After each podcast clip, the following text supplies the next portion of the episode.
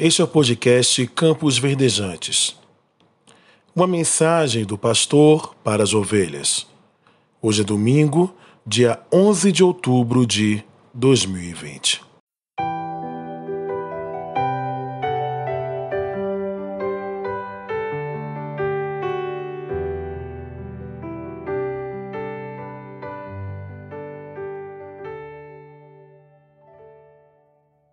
Quero compartilhar contigo um trecho da palavra de Deus que está escrito no livro de Deuteronômio, capítulo 28, versos 1 e 2, que diz: Se vocês obedecerem fielmente ao Senhor seu Deus e seguirem cuidadosamente todos os seus mandamentos que hoje lhes dou, o Senhor, seu Deus, os colocará acima de todas as nações da terra. Todas estas bênçãos virão sobre vocês e os acompanharão se vocês obedecerem ao Senhor, o seu Deus. Que Deus nos abençoe através da sua rica palavra em nossos corações. De acordo com a gramática da língua portuguesa, a partícula si é uma conjunção subordinativa condicional. Ela introduz orações subordinadas condicionais, isto é, traz consigo uma ação que está ligada a uma condição para que algo aconteça. A concretização dependerá da satisfação desta partícula condicional.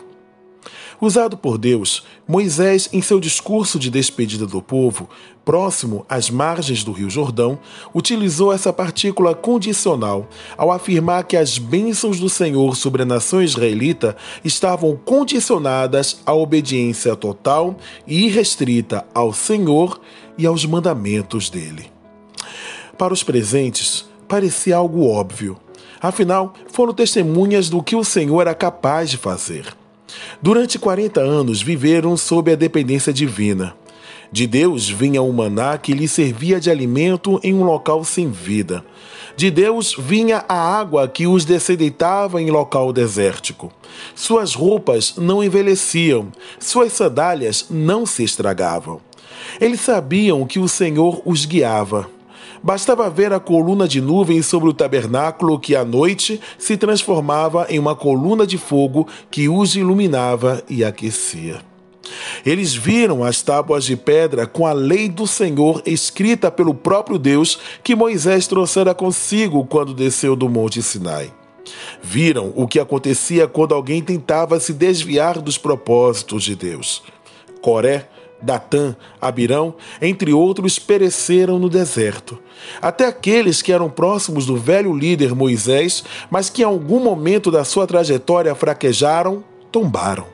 Refiro-me a Miriam e Arão. O Senhor os libertara com mão forte do domínio do Faraó, enviando as dez pragas para pôr fim a 430 anos de cativeiro egípcio. Mas mesmo com tudo isso fresco na memória, o Senhor os advertia com si. Por quê? Deus sabia o que lhes esperava no outro lado do Jordão. Não era só o desafio de vencer grandes nações como os cananeus, mas o desafio de permanecer separados, mesmo no meio de pessoas incrédulas permanecer santos em meio ao pecado, que, como diria o autor aos Hebreus séculos mais tarde, tão de perto nos rodeia. Hebreus capítulo 12, verso 1. A tentação de se misturar às outras nações, assimilando sua cultura, costumes e tradições, muitos dos quais afrontavam o padrão de Deus estabelecido para o ser humano, os colocaria à prova. Daí a necessidade de lembrá-los de que servir ao Senhor era imprescindível, mas ainda assim uma escolha, visto que o Senhor não impõe ao homem o seu amor, não nos impõe servi-lo. Isso depende tão somente da nossa escolha. Foi assim no Éden com os nossos primeiros pais, Adão e Eva. Gênesis capítulo 2, versos 16 e 17. Foi assim com Noé e sua família. Gênesis capítulo 6, versos 17 e 18. Foi assim também com Abrão e Sara. Gênesis capítulo 12, versos 1 e 2. Escolha. Liberdade. Livre-arbítrio. A autolimitação de Deus ao conceder ao ser criado, homem, o direito de escolha, atribui a este ser a responsabilidade por esta, bem como o arcar com as suas consequências. Infelizmente, passada algumas décadas, Israel esqueceu a promessa feita. Se deixaram ser seduzidos pelas nações que os rodeavam. Queremos ser, disseram, como as outras nações. 1 Samuel capítulo 8, verso 4. O resultado? Decadência moral e espiritual.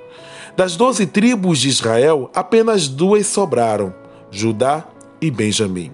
Foram subjugados pelos midianitas, pelos filisteus, pelos assírios, pelos babilônios, persas, macedônios, romanos, árabes, ingleses. Mas pior do que serem dominados por potências estrangeiras era perder a liberdade espiritual sendo subjugados pelo pecado. Adão não ouviu o sim de Deus e o pecado entrou na história humana. As pessoas não ouviram o sim de Deus através de Noé e morreram por causa do dilúvio.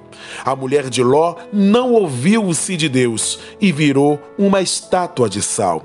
E hoje as pessoas não estão dispostas a ouvir o sim do Senhor prefere acreditar nos seus sentidos, na sua experiência, no seu conhecimento, ao invés de se render ao senhorio de Cristo. O sim de Deus é uma oportunidade de vida ou morte.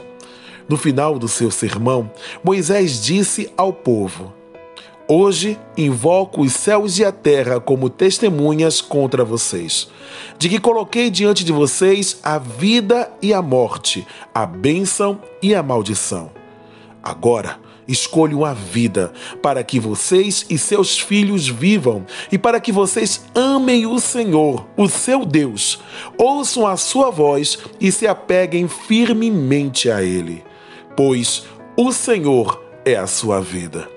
Deuteronômio capítulo 30, versos 19 e 20. Agora, meu querido, é a sua vez de escolher. Está diante de você a decisão que mudará não apenas a sua vida terrena, mas selará a sua eternidade.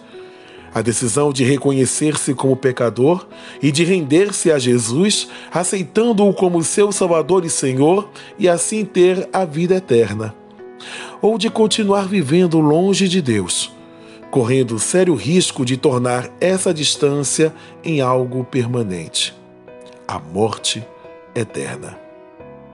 Pense nisso. Pense no si de Deus. Cheiro no coração.